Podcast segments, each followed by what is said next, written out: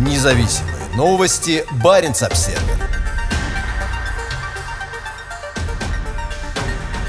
Шведская горнодобывающая компания зарезервировала 3000 квадратных километров на территории финского Инари. Местные власти надеются на расширение своих полномочий в принятии подобных решений.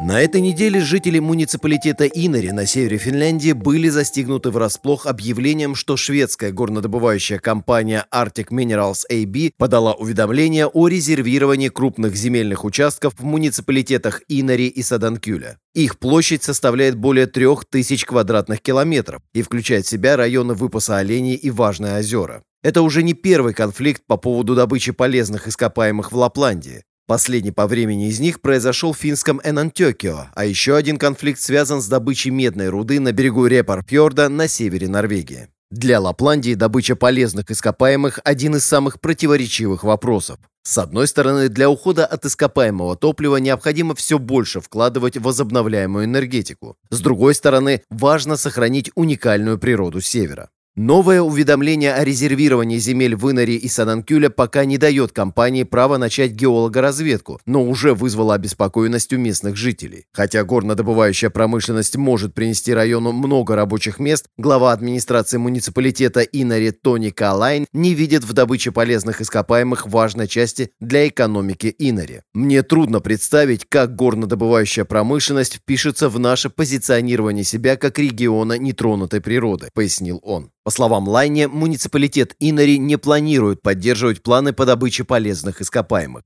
Муниципалитет Инари не считает подобную добычу полезной и, напротив, относится положительно к традиционной добыче золота, пояснил Лайне, имея в виду традиционную добычу золота вручную, которую он считает частью культуры и истории Инари. У Совета было четкое понимание того, что в Инари не будет горнодобывающей промышленности, продолжил он. Лайни пояснил, что риски на территории муниципалитета Инари связаны с местными водоемами, а также землепользованием и культурой. По словам Лайни, водоемы на территории Инари являются одними из самых чистых в мире. Здесь также расположены крупные заповедные территории, для которых добыча полезных ископаемых представляет угрозу. Помимо этого, мы находимся в Саамском регионе, где для всех важны культура и традиционные промыслы, такие как охота, рыбалка, собирательство и оленеводство, сказал Лайне. Яри Натунин, специалист по воздействию горной промышленности на окружающую среду Финской ассоциации охраны природы, разделяет озабоченность по поводу водоемов. По словам Натунина, в последние годы вырос как размер рудников, так и масштаб их негативного воздействия. Если раньше страдало небольшое озеро или пруд, то теперь проблемы в десятки или тысячи раз больше, а это значит, что они могут приводить к гибели крупных озер и водоемов, пояснил Натунин. По его словам, существующие системы защиты рассчитаны максимум на 300 лет, после чего проблемы не будет сдерживать ничего. И это масштабная проблема. Натунин пояснил, что при производстве миллиона килограммов никеля, который используется для производства аккумуляторов для электромобилей, образуется 50 миллионов килограммов опасных отходов горнодобывающей промышленности. Рудники создают бомбы замедленного действия, и обезвреживание этих бомб обойдется в миллиарды и сделает добычу нерентабельной, говорит он. Натунин также поясняет, что чиновники не понимают, насколько оленеводство или местная природа чувствительны к воздействию. Сам Натунин Сунин считает, что общественный резонанс, наблюдавшийся в Энантикио в прошлом году, скорее всего сделает свое дело, и весьма вероятно, что рудник там не появится. Кроме того, по словам Лайни, сейчас практически невозможно начать добычу полезных ископаемых там, где нет поддержки со стороны муниципалитета или местного населения. Мне неизвестно о каких-либо горнодобывающих проектах в Финляндии, которые бы не поддерживались муниципалитетом, говорит Лайне. Создание горного предприятия и его работа во многом зависят от поддержки местного сообщества, продолжает он. По словам Лайни, он особенно ждет изменений в финском законодательстве о добыче полезных ископаемых. Сейчас идет реформа закона о горнодобывающей промышленности, которая даст муниципалитетам больший контроль в вопросах землепользования, повысит уровень охраны природы, а также совершенствует требования к работе горнодобывающих предприятий. Предыдущий закон был принят в 2011 году, а его реформа проходит по инициативе граждан, собравших 58 тысяч подписей. Реформа обещает дать муниципалитетам больше полномочий по разрешению или запрету добычи полезных ископаемых, объясняет Лайне. Я рассматриваю горную промышленность таким же крупномасштабным видом землепользования, и такие решения должны приниматься муниципалитетами, поскольку именно здесь видны последствия, продолжает он. По словам Лайни, он не слышал о какой-либо серьезной поддержке идеи развития горной добычи на территории муниципалитета. Для всех живущих здесь важны местная культура и природа. Думаю, что это достигается путем политического и демократического диалога, и в ходе беседы необходимо рассматривать все точки зрения, продолжает он. Лайни признает существование такого явления, как «не у меня во дворе», когда жители выступают против любого развития на своей территории, при этом довольно часто они не против подобной деятельности, если она происходит подальше от них. Миру и промышленности нужны металлы, и все мы пользуемся гаджетами, для которых они необходимы. Но в Инаре мы проанализировали риски, говорит Лайне, указывая на важность нетронутой природы и водоемов. Специалист по горной отрасли Натунин утверждает, что стоимость металлов частично оплачивают жители Лапландии и северная природа. Он приводит такой пример. Если отходы добычи одного из крупнейших рудников Финляндии Талвиваара равномерно разделить между жителями Финляндии, то у каждого из них каждый год на дворе образовывалось бы по 10 тонн отходов. За 30 лет это 300 тонн отходов на человека. Люди должны иметь информацию о фактическом воздействии, говорит Натунин. По словам Лайне, он тоже удивился, узнав об уведомлении о резервировании территории для геологоразведки и понимает озабоченность людей. «Я пока не вижу причин для беспокойства», — говорит он. Лайне надеется, что к тому времени, когда возникнут какие-либо причины для беспокойства, уже будет принят новый закон о добыче полезных ископаемых. Геологоразведка на такой ранней стадии означает, что они просто резервируют большие земельные участки, чтобы у конкурентов не было доступа к ним, объясняет Лайне. Путь от геолога-разведки до действующего рудника очень долг. Думаю, что сейчас очень важно продвинуться вперед в реформировании закона о горнодобывающей промышленности. И тогда у местных сообществ будет возможность решать, хотят ли они у себя рудники или нет, заключает он. Возможно, в будущем появится такой способ добычи, который не будет оставлять следов на земле и не отражаться на природе, размышляет Лайне. А пока, может быть, лучше оставить полезные ископаемые в земле. Баренц-Обсервер. На острове Большевик расширяется самое северное золотодобывающее предприятие в мире. Российская горнодобывающая компания «Сезар» приобрела новые участки на заполярном архипелаге Северная Земля. Добытчикам золота на далеком острове в российской Арктике приходится работать в экстремальных условиях. С 2009 года на участках компании «Сезар» и ее дочернего предприятия «Сезар Арктика» на 79-й параллели побывали сотни работников. Сообщается, что сейчас в компании работает более 400 человек. Несмотря на большое внимание, уделяющееся сейчас в России развитию Арктики, о «Сезар Арктика» и ее деятельности на острове Большевик известно немного. Остров площадью 11 300 квадратных километров является частью архипелага Северная Земля, разделяющего Карское море и море. Лаптевых. До появления здесь золотодобытчиков здесь отсутствовала инфраструктура и населенные пункты, за исключением небольшой метеостанции. Это один из самых пустынных уголков мира. Расстояние до ближайших городов Диксон и Хатанга составляет более 700 километров, а большую часть года температура здесь намного ниже нуля. Условия поистине экстремальные. Остров – это полярная пустыня, не имеющая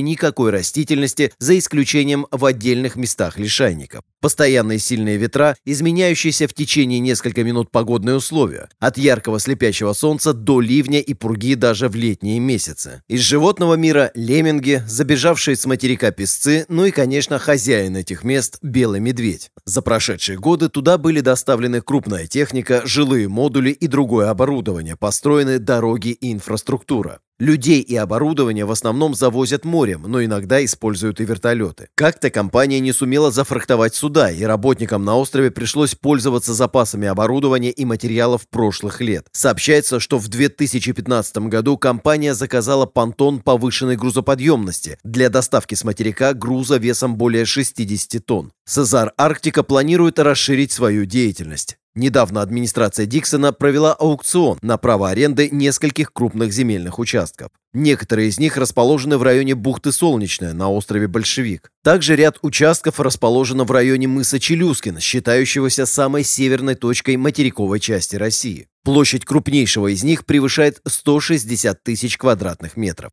Скорее всего, Сезар Арктика стала победителем аукциона, прошедшего в марте этого года. Судя по информации на сайте местной администрации, следующий аукцион на участке промышленного назначения состоится в сентябре. По информации Российского реестра лицензий на добычу полезных ископаемых, у Сазар Арктика уже имеется в пользовании как минимум 7 участков недр на острове Большевик и один на мысе Челюскин на материке. Часть участков расположена вдоль рек, стекающих с крупных ледников на севере и в центре острова. Большевик – самый южный из островов архипелага. Добыча руды ведется открытым способом без дальнейшей переработки на острове, хотя в компании заявляют о планах по созданию обогатительной фабрики. По данным сайта auditit.ru ООО «Сезар Арктика» была учреждена в 2009 году Игорем Геллерштейном, которому сейчас принадлежат 93,9% акций компании. В компании заявляют о том, что у нее большие планы расширяться дальше. Несмотря на все сложности в работе и снабжении, наше предприятие год от года наращивает объемы переработки породы и добычи металла, осваивая новые месторождения, говорится на сайте компании. В ближайшем будущем мы нацелены провести буровзрывные работы на отдельных участках прииска для увеличения объемов с крыши и увеличения рентабельности добычи золота месторождений острова Большевик.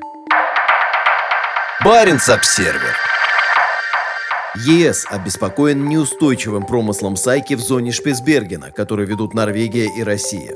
Европейский Союз не хочет, чтобы его дискриминировали в вопросах управления запасом сайки. Тревогу поднял Международный совет по исследованию моря, заявивший, что сокращение запаса сайки происходит гораздо быстрее, чем прогнозировалось ранее. В заявлении Европейского совета говорится, что во избежание ухудшения ситуации с запасом сайки ученые рекомендуют сократить ее вылов к 2022 году как минимум на 43%. Европейская комиссия утверждает, что вопреки рекомендациям Норвегия и Россия принимают решения, подрывающие устойчивость промысла сайки. Обе страны планируют сократить ее вылов в те же сроки всего на 20%. Это меньше половины рекомендованного учеными сокращения, заявляют в ЕС. Таким образом, страны без консультаций с другими заинтересованными сторонами последовательно отклонились от принципа максимального устойчивого вылова, который определяет максимально возможный годовой вылов рыбы, который возможно поддерживать в течение долгого времени. Что еще хуже, в 2017-2020 годах и Норвегия, и Россия игнорировали свои собственные ограничения на вылов, прописанные в их двустороннем плане управления, постоянно устанавливая более высокие квоты на вылов рыбы, сообщает Европейская комиссия. Эти события привели к тому, что рыбаки из ЕС заявили о том, что подвергаются дискриминации. Они считают, что Норвегия игнорирует их права, позволяя отечественным и российским рыбакам вылавливать гораздо большую часть запасов сайки. В отличие от Норвегии, которая в последнее время не предпринимает усилий по повышению устойчивости промысла, Европейский Союз заявляет о своей приверженности устойчивому рыболовству во всех районах, где работают его суда. В рамках своей работы в области устойчивости ЕС разработал план управления промыслом во всех своих северных водах и попытался привлечь все не входящие в ЕС заинтересованные страны к участию в устойчивом управлении рыболовством. Разногласия в рыболовной политике между Норвегией и ЕС привели к тому, что ЕС официально призвал Норвегию и Россию изменить свою рыболовную политику. В опубликованной на прошлой неделе статье ЕС призвал Норвегию и Россию к сотрудничеству для достижения конечной цели – согласования устойчивого и справедливого плана управления Сайкой. Норвегия не впервые оказывается в затруднительном положении из-за своей неустойчивой рыболовной политики. В конце июля отношения между ЕС и Норвегией обострились на фоне новостей, что норвежский флот выловил 80% установленной для него квоты в зоне Шпицбергена, сообщает сайт Fishing Daily. ЕС предупредил, что вмешательство Норвегии будет встречено враждебно. Это произошло после того, как ЕС сам дал себе квоту в 28 431 тонну трески в районе Шпицбергена, что Норвегия расценила как пренебрежение суверенными правами, данными ей Конвенцией ООН по морскому праву. Баренц-Обсервер Вице-президент Саамского парламента Финляндии назвал резервирование участков в Иноре шведской горнодобывающей компании серьезной угрозой. Шведская горнодобывающая компания Arctic Minerals Exploration AB подала несколько уведомлений о резервировании земельных участков в муниципалитетах Инори и Саданкюля на севере Финляндии. Члены Самского парламента Финляндии и оленеводческого кооператива Ивала опасаются худшего, но председателя муниципального совета Инори эти новости не пугают. Шведская горнодобывающая компания Arctic Minerals Exploration AB подала несколько уведомлений о резервировании участков в муниципалитетах Инори и Саданкюля, чтобы быть быть первой в очереди на подачу заявки на проведение геолого-разведочной работы. В компании уверены, что найдут здесь ряд полезных ископаемых. В своей заявке она говорит в частности о золоте, никеле и меди. Заявки будут рассмотрены осенью этого года. У членов Саамского парламента новость о желании компании зарезервировать более трех тысяч квадратных километров вызвала смешанные чувства. Это серьезная угроза для всех и всего здесь. Это потребует от нас много сил, сказал потрясенный этой новостью заместитель председателя Саамского парламента Лео Айкио. Айкио имеет в виду потенциальное влияние добычи полезных ископаемых на местную природу, диких животных и традиционные промыслы, в частности, оленеводство. У добычи полезных ископаемых чрезвычайно далеко идущие последствия, которые немедленно скажутся здесь на всех речных системах и рыбных запасах, сказал Айкио. По его словам, в Саамском парламенте были не в курсе заявок горнодобывающей компании, узнав о них из СМИ. В последние годы в Саамском регионе Финляндии был подан ряд заявок на проведение горных работ. Например, значительные территории были зарезервированы в Анантекио на северо-западе Лапландии. Против этого выступили многие, и прошлой осенью петицию против планов добычи полезных ископаемых на северо-западе Лапландии подписали более 30 тысяч человек. Ее вручили министру окружающей среды Кристи Миканен. Этим летом гражданская инициатива под названием «Граница добычи полезных ископаемых» собрала более 27 тысяч подписей. В ее рамках предлагается создать районы, где будут запрещены как разведка, так и добыча полезных ископаемых.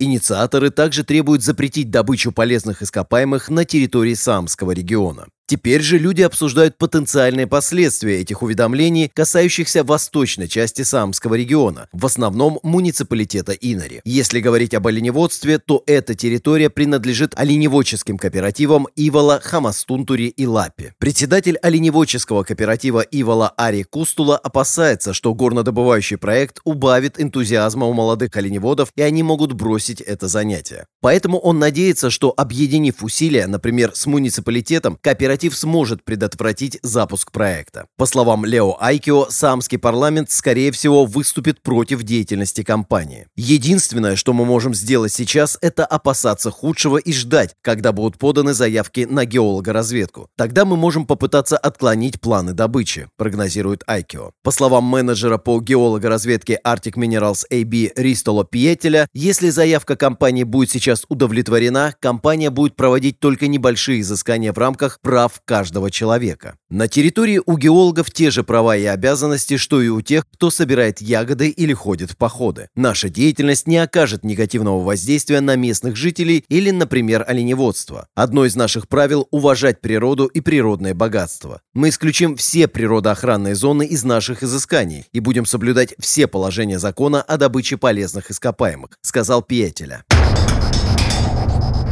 До появления рудников еще очень далеко. Яне Тервахаута, которого только что избрали председателем муниципального совета Инари, не беспокоит планы геолога-разведчиков. В резервировании участков я вижу меру, которая позволит компании изучить, какие полезные ископаемые есть на этой территории. Мне кажется, что это неплохая идея – получить больше информации о полезных ископаемых и их запасах, находящихся здесь у нас под землей, сказал Тервахаута. Тервахаута добавил, что нейтрально относится к добыче полезных ископаемых на территории своего муниципалитета. На заседании муниципального совета на прошлой неделе эта тема особо не обсуждалась различными политическими силами, но, вероятно, этот вопрос будет поднят позже. До появления здесь рудников еще очень далеко. У нас в муниципалитете очень сильные природоохранные программы. Трудно представить, что с учетом нынешних технологий и природоохранных требований здесь, в Инаре, может начаться добыча полезных ископаемых, считает Тервахаута.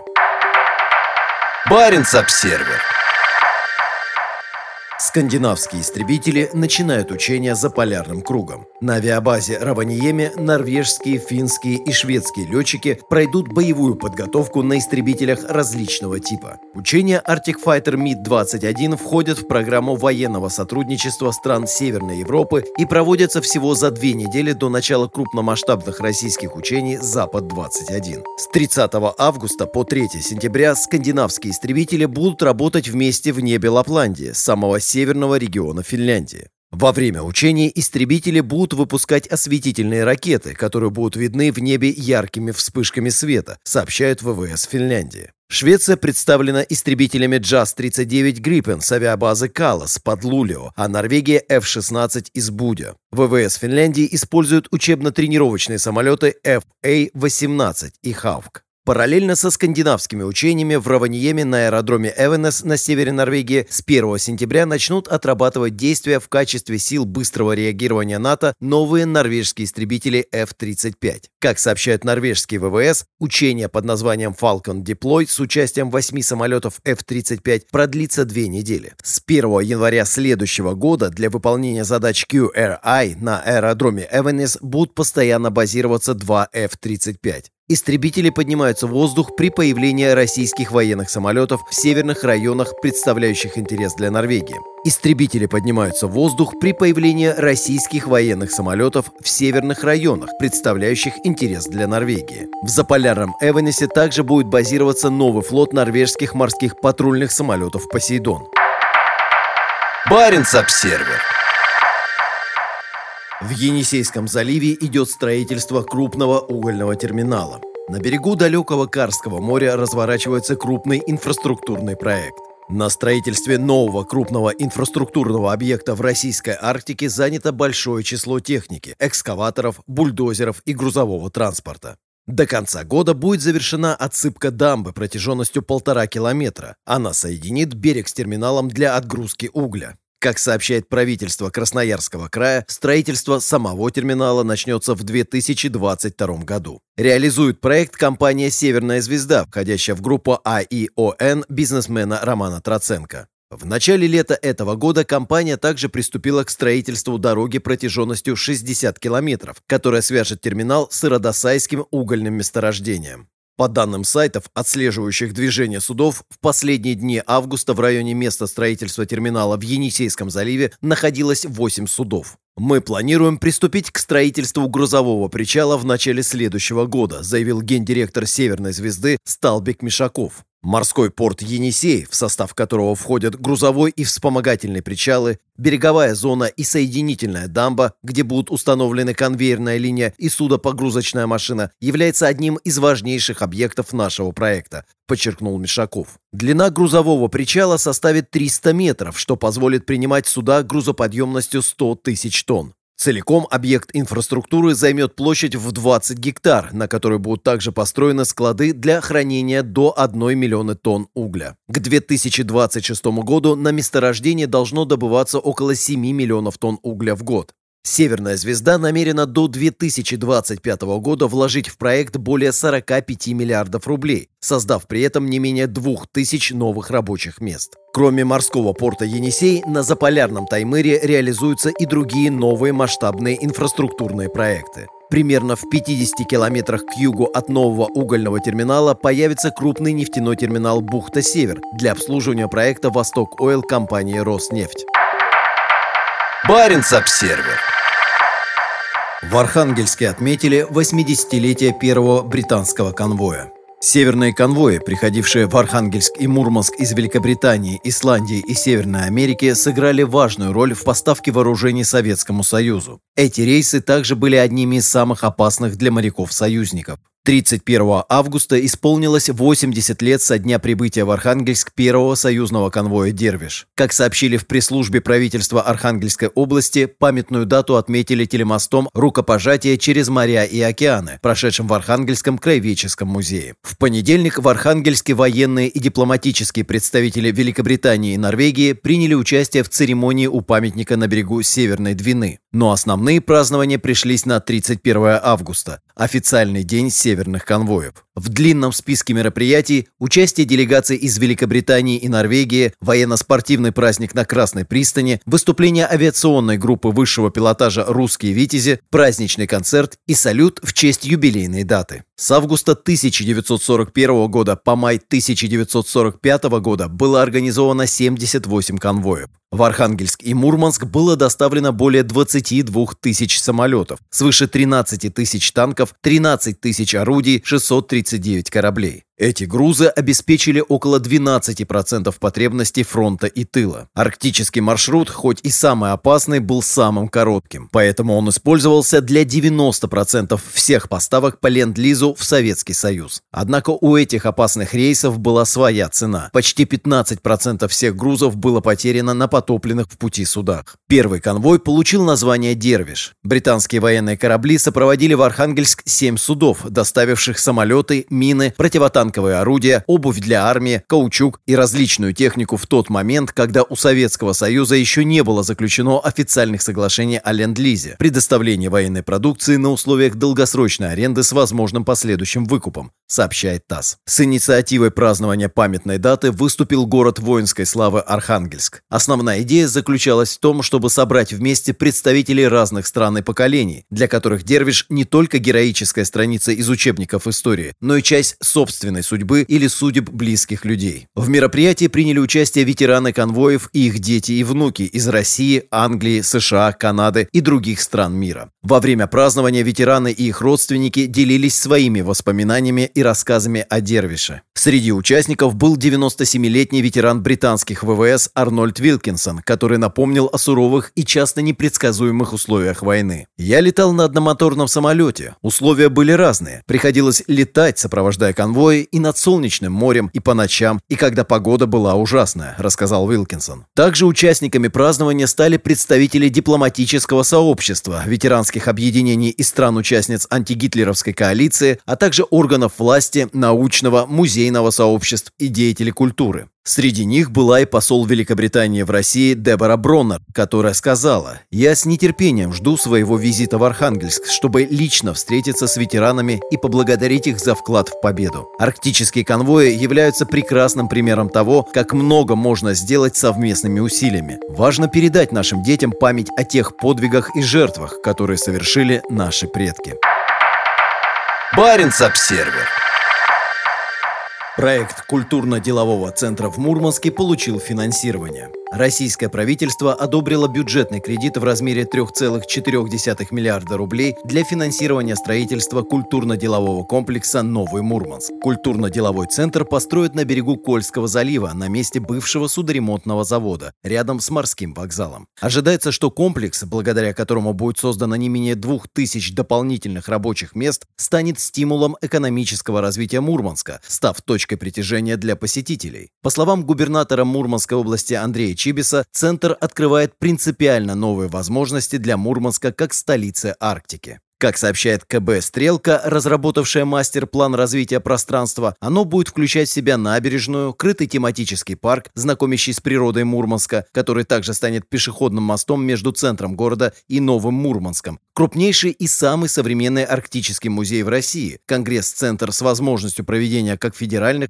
так и международных мероприятий, а также целый набор точек общепита с арктической кухней. Правительственная комиссия по региональному развитию под председательством вице-премьера Марата Хуснулина одобрила заявку региона на получение бюджетного кредита в размере 3,4 миллиарда рублей, дав шанс созданию нового Мурманска. На заседании комиссии Хуснулин сказал, благодаря кредиту на сумму 3,4 миллиарда рублей в Мурманске будет создан культурно-деловой центр «Новый Мурманск». Предложение о строительстве культурно-делового центра было впервые подтверждено на Петербургском международном экономическом форуме, проходившем со 2 по 5 июня. На нем представители правительства Мурманской области, Министерства Российской Федерации по развитию Дальнего Востока и Арктики, Государственной корпорации развития Web.рф и Корпорации развития Дальнего Востока и Арктики подписали договор о строительстве нового Мурманска по плану, разработанному КБ «Стрелка». Создатели проекта «Новый Мурманск» надеются, что появление центра придаст импульс развитию экономики и жизни Мурманска. Строительство центра планируется начать в 2022 году. К 2024 году планируется сдать первые объекты нового Мурманска – два офисных здания. Еще через год должны быть закончены крытый тематический парк и музей Арктики, а в 2026 году – фудхолл, концертно-событийная площадка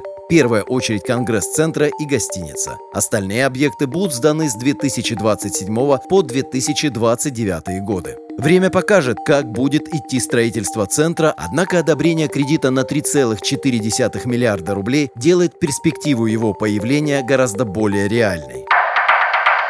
Баренц-Обсервер Баренц-Обсервер поборется с российской цензурой в ЕСПЧ. При поддержке АДЦ «Мемориал» норвежское издание обжалует в Страсбурге решение Роскомнадзора о блокировке в России. Независимая трансграничная журналистика не преступление. В ее основе фундаментальное демократическое право на свободу СМИ, говорит Томас Нильсон. В феврале 2019 года редактор стал свидетелем блокировки своего независимого интернет-издания в России в результате репрессий со стороны Роскомнадзора, государственного органа, регулирующего деятельность СМИ. Это стало серьезным ударом для небольшого северного издания, публикующегося с момента основания в 2002 году на английском и русском языках языках. Блокировка последовала за публикацией статьи о Дане Эриксоне, Сааме, сумевшем принять свою гомосексуальность и преодолеть психологический кризис. Роскомнадзор утверждает, что в статье содержится пропаганда суицида. В июле 2019 года репрессивное решение было обжаловано в суде. После проигрыша была подана новая апелляция, которую Московский городской суд отклонил в январе 2020 года. В июне 2021 года Российский Верховный суд оставил решение без изменений. В борьбе с Роскомнадзором поддержку Баренц-Обсервер оказывает антидискриминационный центр «Мемориал», базирующийся в Нидерландах. Дело ведет адвокат Максим Оленичев. Теперь дело Баренц-Обсервер против Роскомнадзора передано в Европейский суд по правам человека. Когда все возможности добиться справедливости в российских судах были исчерпаны, в августе 2021 года «Мемориал» поддержал жалобу в Европейский суд по правам человека, говорится в заявлении Центра. Речь в жалобе идет о нарушении статьи 10 Европейской конвенции «Свобода массовой информации, выражение мнений, распространение информации» и статьи статьи 13 в совокупности со статьей 10 «Право на действенное средство правовой защиты». Как пишет АДЦ «Мемориал», обвинения в пропаганде суицида совершенно абсурдны. Дан Эриксон – активист организации Suicide Zero – «Нет суициду», помогающий другим людям оставить мысли о самоубийстве и обрести волю к жизни. Центр утверждает, что дело против Баренц Обсервер напрямую связано с нынешней ситуацией со свободой прессы в России. В этом деле сошлись многие аспекты проблем дискриминации. Это нарушение прав коренных народов, прав ЛГБТИ+,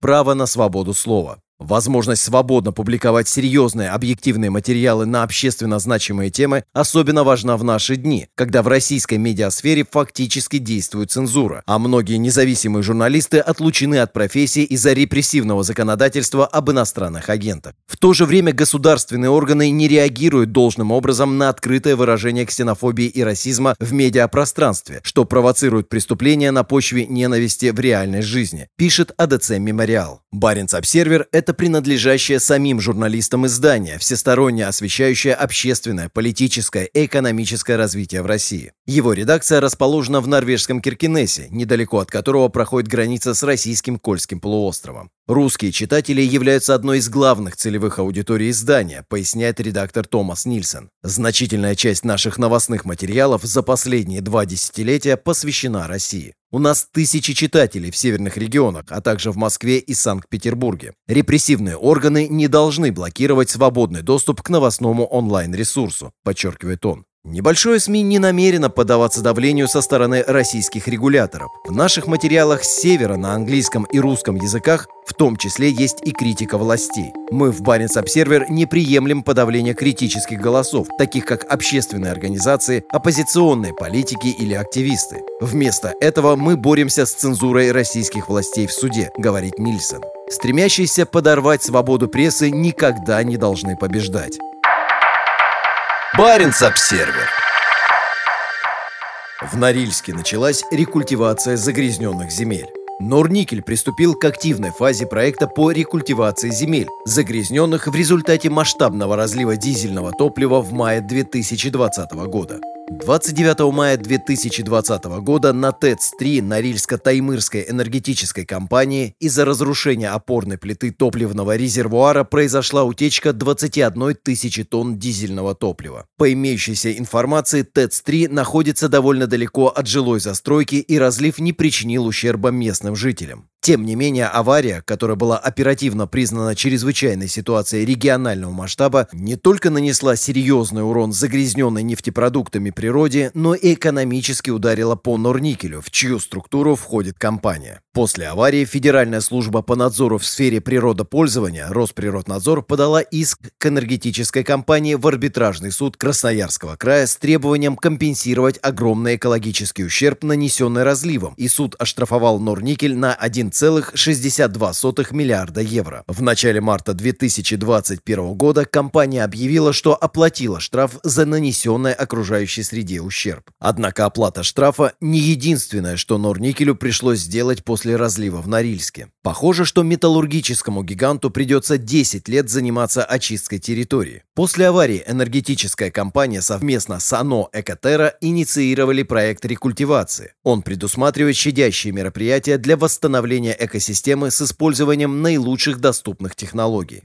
Основная цель проекта рекультивации – восстановление плодородного слоя и природной экосистемы на пострадавшей от разлива территории, сообщает компания. Ожидается, что очистка территории в районе Норильска займет 10 лет. 24 августа Норникель опубликовал пресс-релиз о том, что проект рекультивации вступил в активную фазу. Для восстановления земель до состояния, соответствующего требованиям российского законодательства, территорию общей площадью почти 900 тысяч квадратных метров планируется засеять семенами растительности, традиционно произрастающей на территории Заполярья, такими как клевер луговой, Тимофеевка луговая и овсяница луговая. В рамках проекта также будут убраны 467 заброшенных зданий и сооружений, более 1,3 миллиона тонн отходов производственной деятельности, более 2 миллионов тонн мусора и более 600 тысяч тонн металлолома. Вице-президент Норникеля по экологии и промышленной безопасности Станислав Селезнев пояснил, почему компания планирует выйти за рамки простого устранения прямых последствий аварии. Он заявил, экологическая стратегия Норникеля предусматривает выход компании на лидирующие позиции по экологической повестке к 2030 году. Рекультивация земель, загрязненных в результате аварии на ТЭЦ-3, только начало движения к этой цели, часть большой работы.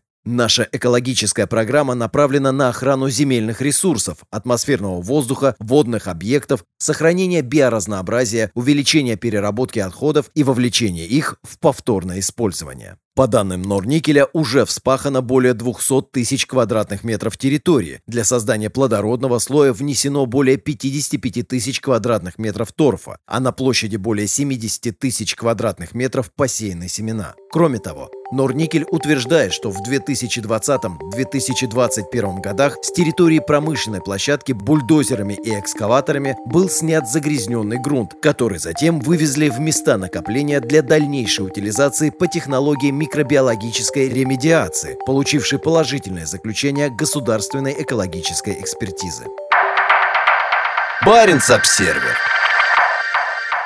Гигантский модуль для Arctic SPG-2 везут по Севморпути. Промышленное освоение шельфа российской Арктики идет полным ходом. 16 сентября в Мурманск доставят модуль первой технологической линии завода Arctic SPG-2 весом почти 50 тысяч тонн. Модуль, построенный на верфи Wilson Offshore and Marine в китайском Чоушане, сейчас везут в поселок Белокаменка к северу от Мурманска, где расположен Центр строительства крупнотоннажных морских сооружений «Новотека». Здесь гигантский модуль установят на крупное основание гравитационного типа, которое затем отбуксирует в Обскую губу к берегам заполярного Гыданского полуострова в Сибири. Это будет первая технологическая линия завода по сжижению природного газа Arctic SPG-2 «Новотека», пуск в эксплуатацию которого намечен на 2023 год. Годом позже, в 2024 году, будет запущена вторая технологическая линия, а в 2025 – последняя, третья. По данным Новотека, мощность каждой из трех линий составит 6,6 миллиона тонн СПГ в год. У компании, являющейся крупнейшей частной газовой компанией в России, уже есть завод Ямал-СПГ в Сабете. В отличие от Ямал-СПГ, производство на Arctic СПГ-2 будет реализовано на плавучих платформах. Везет СПГ-завод из Китая в Мурманск судно GPO Grace норвежской компании GPO Heavy Lift. Это одно из крупнейших сооружений в истории перевозок по этому арктическому маршруту. По данным системы АИС, 2 сентября судно прошло в северном направлении вдоль полуострова Камчатка. Ожидается, что оно придет в Белокаменку 16 сентября. При этом GPO Grace не единственное гигантское транспортное судно с открытой палубой, находящееся сейчас в акватории Севморпути. Сейчас по Восточно-Сибирскому морю в западном направлении идет судно Big Lift Barents, которое ожидается в Обской губе 10 сентября. Оно везет объекты для строительства инфраструктуры на месте размещения Arctic SPG-2 на Гыданском полуострове. Здесь в полном разгаре строительство трубопроводов насосных станций, жилья, аэродрома и портовых сооружений. По данным сервиса marintraffic.com, отслеживающего движение судов, сейчас в районе будущего завода на восточном берегу Обской губы находится более 40 судов. На август-октябрь приходится пик доставки строительных грузов в этот район, поскольку в это время Обская губа и акватория Карского моря в основном свободны ото льда. Сырьем для Arctic SPG-2 станет газ с утреннего месторождения на Гыданском полуострове в Ямало-Ненецком автономном округе. При принятии в сентябре 2019 года инвестиционного решения по этому проекту общие затраты на вывод Arctic SPG-2 на полную мощность оцениваются в 21,3 миллиарда долларов. Помимо Новотека, доля которого составляет 60%, в проект также входят Total Energies 10%, China National Petroleum Corporation 10%, China National Offshore Oil Corporation 10% и консорциум японских компаний Mitsui Group и Jognek 10%. Как и в случае с СПГ, производимым в Сабете, газ с Arctic SPG-2 пойдет как на азиатские, так и европейские рынки. Его перевозкой займется целый флот танкеров-газовозов ледового класса, а для перевалки СПГ будут созданы два комплекса. В Губе Ура на Кольском полуострове для европейского направления и на Камчатке для азиатского. Баренц-Обсервер Индийский министр обсудил в России добычу нефти в Арктике. Главной темой встречи министра нефти и природного газа Индии Хардипа Сингхапури с главой Роснефти Игорем Сечиным стал огромный проект «Восток Ойл». На этой неделе высокопоставленный индийский чиновник прилетел в Россию для участия в Восточном экономическом форуме во Владивостоке. По пути он сделал остановку в Москве для встречи с самым влиятельным российским нефтяником Игорем Сечиным. В центре внимания встречи был масштабный арктический нефтяной проект Роснефти «Восток Ойл». У нас состоялось очень продуктивное обсуждение дальнейшего укрепления нашего стратегического партнерства с Россией в энергетическом секторе, написал Пури у себя в Твиттере. Как сообщается, на встрече обсуждалось развитие совместных нефтяных проектов как в области добычи, так и переработки нефти. Сечин подготовил масштабную презентацию «Восток Ойл», нового приоритетного проекта компании. По его словам, «Восток Ойл» – один из самых перспективных проектов по добыче нефти в мире. Он включает в себя 52 лицензионных участка, совокупная ресурсная база которых превышает 6 миллиардов тонн нефти. К 2033 году уровень добычи в рамках проекта планируется на уровне 115 миллионов тонн нефти. Логистическим преимуществом Восток Ойла является возможность поставок сырья с месторождений сразу в двух направлениях – на европейские и азиатские рынки, рассказал Сечин индийскому гостю. Глава Роснефти также напомнил Пури, что индийские партнеры уже участвуют в освоении Ванкорского месторождения на севере Сибири, входящего в проект. Индийские инвесторы уже давно вовлечены в огромный нефтяной проект в российской Арктике. Бывший министр энергетики Индии Дхармендра Прадхан дал понять, что Индия примет участие в проекте еще в начале 2020 года после встречи с российским министром иностранных дел Сергеем Лавровым. «Да, однозначно», — сказал Прадхан, отвечая на вопрос журналистов о возможном участии его страны «Восток Ойл». После этого Роснефть активно занимается привлечением в проект индийских инвесторов. Как пишет индийская газета «Business Standard», обе страны продолжают вести переговоры о совместных проектах, в том числе в Арктике. Это касается разведки и добычи нефти и газа в России. Хотя проект и его объем окончательно не определены, переговоры начались, и российское правительство предложило ряд месторождений, рассказал газете высокопоставленный чиновник Министерства нефти.